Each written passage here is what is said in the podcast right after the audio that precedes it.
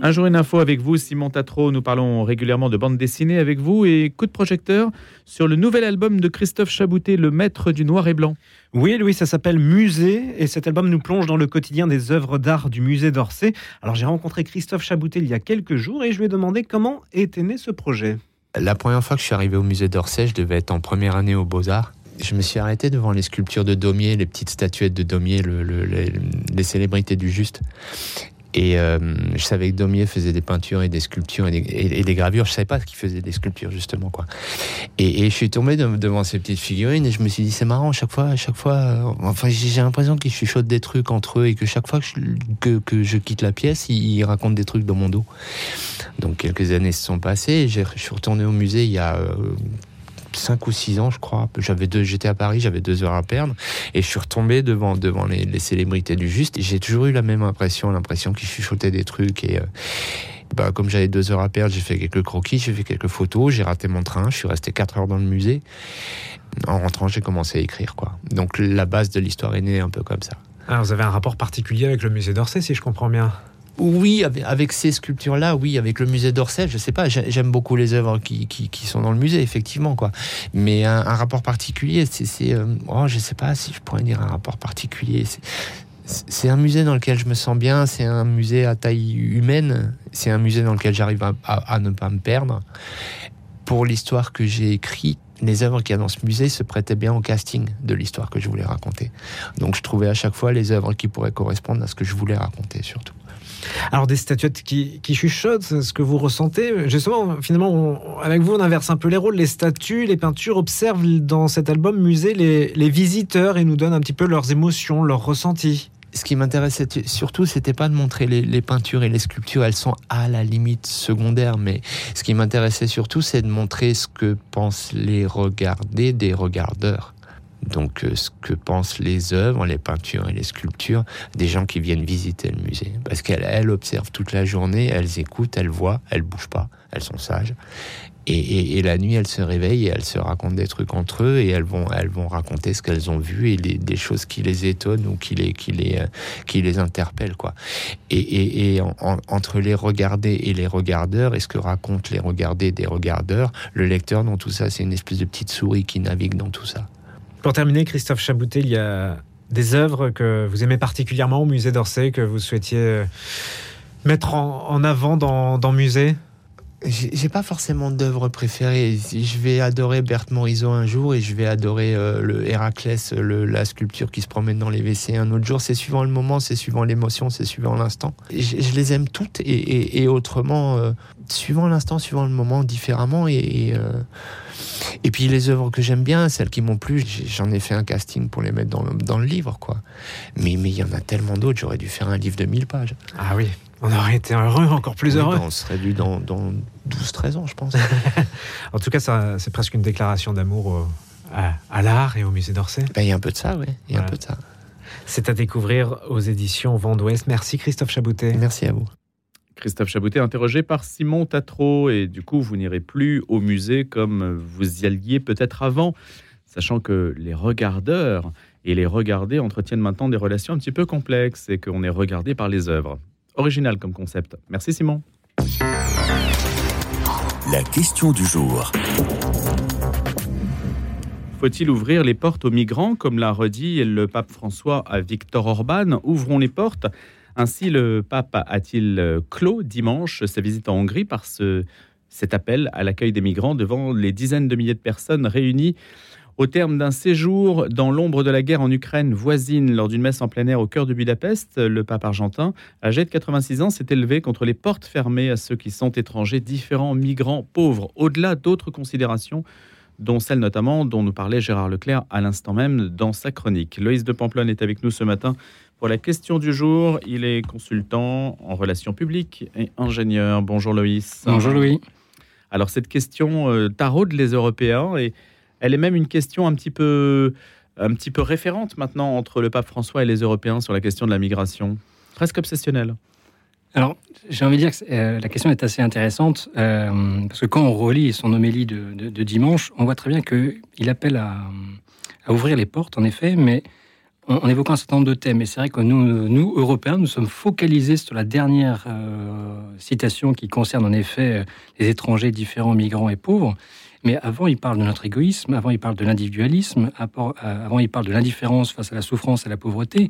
Et enfin, à la toute fin, il parle euh, des étrangers et des migrants. Et, je pense que c'est aussi une question obsessionnelle pour nous, Européens, euh, et, sur laquelle on, se focus, alors que quand on regarde tout, ce qu'il a pu dire, tout ce qu'il a pu faire à Budapest, ce n'était pas le, cœur de son déplacement. Euh, et, je trouve ça toujours très intéressant de ne pas oublier que c'est un pape du Sud euh, issu de l'immigration en Argentine. Et donc, il y a une vision qui est extrêmement différente de la nôtre par rapport à l'immigration, qu'il voit, lui, comme étant un, fait euh, classique de déplacement de population, avec, on l'a bien vu aussi dans l'avion qui le ramenait de Budapest, vous l'avez évoqué, hein, le possible repeuplement par rapport au taux de natalité faible des pays européens il, réagit comme un Argentin qui a pu voir, de par le temps passé, euh, des migrations de population et des colonisations, entre guillemets, euh, de, de populations qui arrivaient et qui s'installaient dans différents pays. Comme si la chose allait de soi.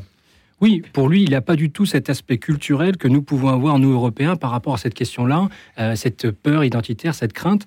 Et d'ailleurs, on le voit bien, parce que lui, il, donc, il parle ses portes fermées par rapport à ces, euh, différentes choses, mais également au niveau des pasteurs. Il, à un moment donné, il dit euh, le pasteur ne profite pas de son rôle, ne prime pas le troupeau qui lui est confié, il ne vole pas l'espace à ses frères laïcs on voit très bien que toutes ces portes fermées, il les adresse pas uniquement aux migrants, il les adresse aussi à l'Église, il les adresse aussi euh, à ses, euh, euh, aux membres du clergé de, son organisation. D'ailleurs, c'est très intéressant parce que l'Église aujourd'hui en, Hongrie, une des critiques qui lui est faite, c'est sa proximité avec le pouvoir. Et, on voit très bien dans l'histoire qu'à chaque fois qu'une Église a été trop en lien avec les autorités politiques d'un pays, de, de, quelque bord qu'il se soit d'ailleurs, euh, ça met à mal la, politique et, le, et la vision, j'ai envie de dire, de, de, l'Église. Et, en même temps, est-ce qu'on pouvait attendre un discours différent d'un pape? Le pape, il est sur son il est sur sa voie religieuse, euh, il est sur. Euh, Justement, là, c'est une voie très politique. Ben, je, ne suis pas forcément d'accord avec ça. Euh, je pense qu'il a cette ce positionnement euh, extrêmement euh, religieux en disant voilà, c'est vrai que le Christ, quand il parle aux pauvres religieux, et, il, a ce discours-là qui, qui, veut toucher les personnes les plus pauvres. Après, c'est à l'homme politique, lui, de dire ben voilà, il y a le religieux. Moi, en tant qu'homme politique, quelles sont les actions que je dois prendre en place par rapport à mon pays, par rapport à mes, euh, contemporains, par rapport aux citoyens dans lesquels j'ai à charge? Mais je, pense que il faut prendre le discours du pape comme, comme il est et comme une autorité religieuse qui, qui, euh, qui, qui prend la parole. Est-ce que le risque, euh, Loïs de Portland, ce n'est pas une forme d'incompréhension entre les populations européennes qui se sentent culpabilisées alors qu'elles sont elles-mêmes en voie de déclassement pour beaucoup. On le voit avec les manifestations, la peur sur les retraites, même si ça peut paraître dérisoire. Hein. Une retraite en Ukraine, par exemple, c'est 100 euros par mois. Donc, euh, euh, évidemment, on peut considérer que les manifestations ici, c'est un, c'est un, comment dirais-je, une expression d'enfant gâté. Mais euh, est-ce qu'il n'y a pas une, incompréhension à la fois sur la question migratoire et puis sur la question de l'identité entre le, pape François et les populations auxquelles il s'adresse en Europe? Et comment mesurer en fait la, réaction de l'un par rapport à l'autre? C'est extrêmement complexe parce que c'est la première fois qu'on a un pape justement qui n'est pas européen et qui n'a pas cette culture que nous avons, nous, Européens, que nous avons par rapport à notre histoire et notre identité. Et, oui, il, nous bouleverse, il nous choque à des moments parce qu'on se dit, mais en fait, il ne nous comprend pas, mais lui-même, euh, quand vous discutez avec Jean la curée romaine, vous, vous comprenez que lui-même ne nous comprend pas et que là, c'est vrai qu'il y a un fossé parce que c'est vrai que c'est un pape du Sud qui sait parler aux gens du Sud. Moi, j'ai eu la chance de, de, travailler un peu sur la, visite du pape en Irak il y a quelques années. Bah, oui, il a cette facilité-là, il a ce ton-là, parce que voilà, il, a cette différence culturelle et qui, à des moments, nous, Européens, on se rend bien compte qu'on n'est plus euh, au premier rang et qu'on a plus cette facilité de compréhension par rapport, à par rapport au Vatican. Ouvrons les portes, ça veut dire l'accueil inconditionnel? Non, non, c'est pour ça que moi, enfin, dans, moi, ce que j'ai compris, c'est que c'est ouvrons les portes par rapport quand il parle de l'individualisme, de notre égoïsme. Euh, ça, nous parle à tous euh, et à toutes les personnes de bonne volonté, chrétienne ou non, en disant bah oui, cet individualisme qui fait quand même la marque aujourd'hui, ou le matérialisme qui fait la marque de notre de notre société contemporaine, c'est aussi un appel à nous, à nous ouvrir notre cœur. Euh, après, sur l'aspect migrant et politique. Là, j'ai envie de dire, c'est chacun son, chacun sa, responsabilité. Et là, c'est aux, chrétiens de s'engager en politique pour pouvoir, voilà, mettre en place un certain nombre de politiques pour pouvoir répondre à ces, à ces, questions extrêmement complexes et extrêmement difficiles par rapport, particulièrement en Europe. Est-ce que vous estimez que nous sommes plus individualistes que les autres régions du monde? Loïs de Pamplonne, est-ce que le grief par rapport à ce que nous aux Européens, dès qu'ils s'occupent du reste du monde, d'avoir un esprit colonial, de vouloir le coloniser, même avec la condescendance et les bons sentiments, etc. C'est une forme de domination, de dire euh, j'ai pitié de toi, je vais m'occuper de ton triste sort. Tout dépend dans quel état d'esprit et comment on le fait. C'est vrai que c'est une critique qui a été faite longtemps à l'Occident, qui est encore faite. On voit très bien aujourd'hui la, la, situation en Afrique de l'Ouest et, les, critiques qui sont faites par rapport particulièrement à la France. Euh, mais je, dis toujours, c'est l'esprit. On, voit très bien l'esprit de certains nombres de missionnaires, de congrégations religieuses qui ont pu apporter énormément de choses, euh, que ce soit en, Afrique ou autre, euh, n'ont jamais, enfin, ont pu vraiment, ont été appréciés, sont encore très appréciés dans un certain nombre de pays. Et, d'ailleurs, un certain nombre d'associations qui ont gardé cet esprit-là sont encore très présentes dans, certains pays d'Afrique ou, d'Asie. mais il faut être honnête, moi j'ai eu la chance de vivre un certain nombre d'années en, Afrique, puis presque une dizaine d'années oui, le comportement de certains était, euh, et, encore aujourd'hui, extrêmement, euh, une vision très, très, très, entre guillemets, petit blanc, très coloniale. Et, ça, aujourd'hui, il ne faut pas se le cacher. Ça décrédibilise une grosse partie de nos actions en France, à l'étranger. Merci beaucoup, Loïs de Pamplonne, d'être venu ce matin nous répondre dans la question du jour à cette euh, question délicate, toujours, qui faisait écho au hum, problème migratoire évoqué par le pape François en Hongrie. Loïs de Pamplonne, consultant en relations publiques. À bientôt, Loïs. Merci, Louis. Un jour une histoire va s'intéresser pardon, à la figure de l'espion, mais pas n'importe quel espion, l'espion qui a pu sévir, avoir une histoire au Moyen Âge. Et c'est Valentin Barrico qui enseigne l'histoire dans le secondaire qui nous accompagne pour nous en parler autour d'un ouvrage qui s'appelle L'espionnage au Moyen Âge, tout simplement avec euh, en guise de couverture un morceau de la très belle euh, tapisserie de Lisieux, euh, qu'on appelle donc la, euh, comment dirais-je, j'ai oublié le nom, la tapisserie de Lisieux qui raconte la, de Bayeux, pardon, la tapisserie de Bayeux qui raconte la conquête de l'Angleterre par Guillaume le Conquérant. Bonjour Valentin Barreco. Bonjour. Alors justement, sur cet extrait, je voulais partir de là, sur cet extrait de cette tapisserie de Bayeux, on, on voit, on voit l'espion qui renseigne qui renseigne les Anglais sur l'arrivée de Guillaume, c'est ça? Oui, tout à fait. En fait, c'est alors euh, pour préciser votre introduction, c'est une broderie. Hein. donc, oui, c'est une broderie. qui est c'est quelque chose de tissé, donc faut pas imaginer quelque chose, euh, voilà, qui est peint. C'est une broderie. Euh, donc oui, effectivement, il y a des scènes qui sont comme celle qui décore le, livre, hein, qui montre un espion en fait qui est dissimulé derrière un élément du décor. Et c'est assez intéressant, non pas parce qu'il y a un espion en fait dans la scène, c'est que dans la broderie, en fait, il y a plusieurs scènes qui évoquent alors soit des espions, soit des messagers. On est face à une conquête militaire, vous l'avez dit avec euh, le rappel du personnage principal qui est le duc Guillaume.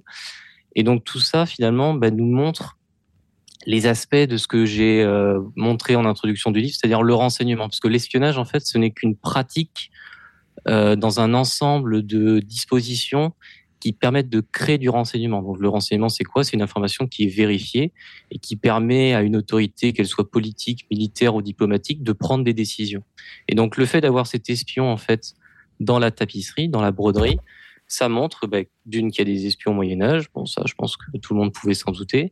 Mais deuxièmement, c'est que ces espions sont très utiles pour collecter de l'information. Donc là, en l'occurrence, bah, l'espion, il est dissimulé, euh, il fait euh, une action euh, secrète, et donc qu'il collecte de l'information soit visuellement, soit auditivement, tout simplement en écoutant les conversations des personnages qui sont au devant de la scène. On mesure à quel point leur rôle a été décisif? Alors oui, alors euh, pas forcément sur la tapisserie en elle-même parce que elle, est, euh, elle montre euh, finalement des, des, scènes choisies hein, de cette conquête de l'Angleterre par Guillaume. Mais si on reprend le document dans son intégralité, comme je le disais, on voit des messages et on voit des, cavaliers qui sont envoyés au devant de l'armée, donc des éclaireurs pour euh, prévenir d'une attaque. Donc tout ça, finalement, euh, montre quand même, ces différents détails montrent que le renseignement n'est pas une pratique euh, ponctuelle ou qui serait mal connue des gens de cette époque-là. Et si on étudie d'autres sources, que ce soit, donc là, on a une source du XIe siècle pour le coup, mais si on va plus loin dans la chronologie médiévale, si on arrive au XVe siècle, on a les communautés urbaines notamment qui euh, fournissent des archives très précieuses pour l'historien pour étudier cette question du renseignement. Et là, on va trouver des choses encore plus complexes, puisqu'on va avoir, par exemple, les procès-verbaux de ces, de ces édiles qui vont mentionner bien, voilà, des enquêtes menées autour de la ville pour garantir sa sécurité et se prémunir des espions. Donc là, on a quelque chose encore de plus recherché qu'un simple dessin, un simple motif sur une broderie. Alors Valentin Barrico, quand on parle de l'espionnage aujourd'hui et depuis la guerre froide, on l'associe beaucoup à la géopolitique, aux États, à des structures organisées autour de services assez complexes, de, grosses machines. Comment est-ce que ça fonctionnait en fait au, au Moyen Âge dans la mesure où l'État, l'État-nation n'existait pas, même si le souverain était évidemment entouré d'une structure administrative? Alors oui, l'État n'existe pas comme nous, effectivement, on le connaît. Euh, cependant, euh, le 15e siècle, quand même, voit euh, des structures se mettre en place de manière assez évidente. Et évidemment, toute l'époque moderne, avec les rois tels qu'on les connaît, hein, notamment Louis XIV, vont achever la transformation de l'État. pour revenir à la période médiévale, du coup, 15e siècle, alors que ce soit en France euh, ou dans d'autres royaumes, on va trouver des choses quand même assez intéressantes. Euh, si on prend par exemple la figure euh, notamment du duc de Bourgogne qui est Philippe le Bon et entre 1419 et 1427, lui, il a quand même un très très large réseau d'ambassadeurs et de, une structure administrative très intéressante, notamment pour préparer ses missions. Et là, on va avoir alors, des, des gens qui sont envoyés, hein, que ce soit en Bourgogne ou alors ailleurs, pour préparer ces différentes ambassades. On peut avoir aussi des gens qui sont euh, euh, peut-être en retrait, en tout cas qu'on voit pas énormément dans euh, l'action diplomatique, mais qui vont produire ce que j'appelle une mémoire informationnelle, c'est-à-dire des écrits pour produire une information pour plus tard. C'est-à-dire en gros, on étudie un cas en particulier. Donc par exemple, en l'occurrence, il s'appelle. Euh, il a été gouverneur de Hollande et de Zélande entre 1432 et 1440. Et il va produire un rapport notamment sur les relations que le duc pourrait avoir dans le futur avec le royaume d'Angleterre une fois la guerre de Cent Ans terminée. Et donc là, il va dire effectivement, euh, voilà ce qui pourrait arriver si on rentrait en guerre face à l'Angleterre. Quels seraient les moyens à disposition de l'Angleterre pour nous attaquer? Quels sont nos propres moyens, que ce soit diplomatiques, géopolitiques ou militaires? Comment on fait pour s'en prémunir de ces attaques Donc là, il parle évidemment de l'utilisation des espions en Angleterre. Donc là, on voit que, euh, pour rebondir sur votre question de tout à l'heure, que l'espionnage euh, n'est pas une pratique voilà, euh, inconnue de l'époque. On connaît des noms de chevaliers français qui marqueront la mémoire nationale. On connaît moins des noms d'espions. Alors oui, alors on les connaît moins parce que justement, d'une, on a en France, on n'a on pas encore fait, je dirais, l'inventaire euh, de, l'espionnage, euh, même s'il y a eu évidemment des recherches qui ont pu y être associées ces dernières années. Euh, le fameux Lanois dont je vous parlais, alors c'est pas un espion, mais c'est quelqu'un qui travaille dans le monde du renseignement. Hmm. J'ai étudié également la figure de Philippe de Comines, qui est un personnage un peu plus connu peut-être du, grand public, qui était le grand diplomate de Louis XI à la fin du XVe siècle.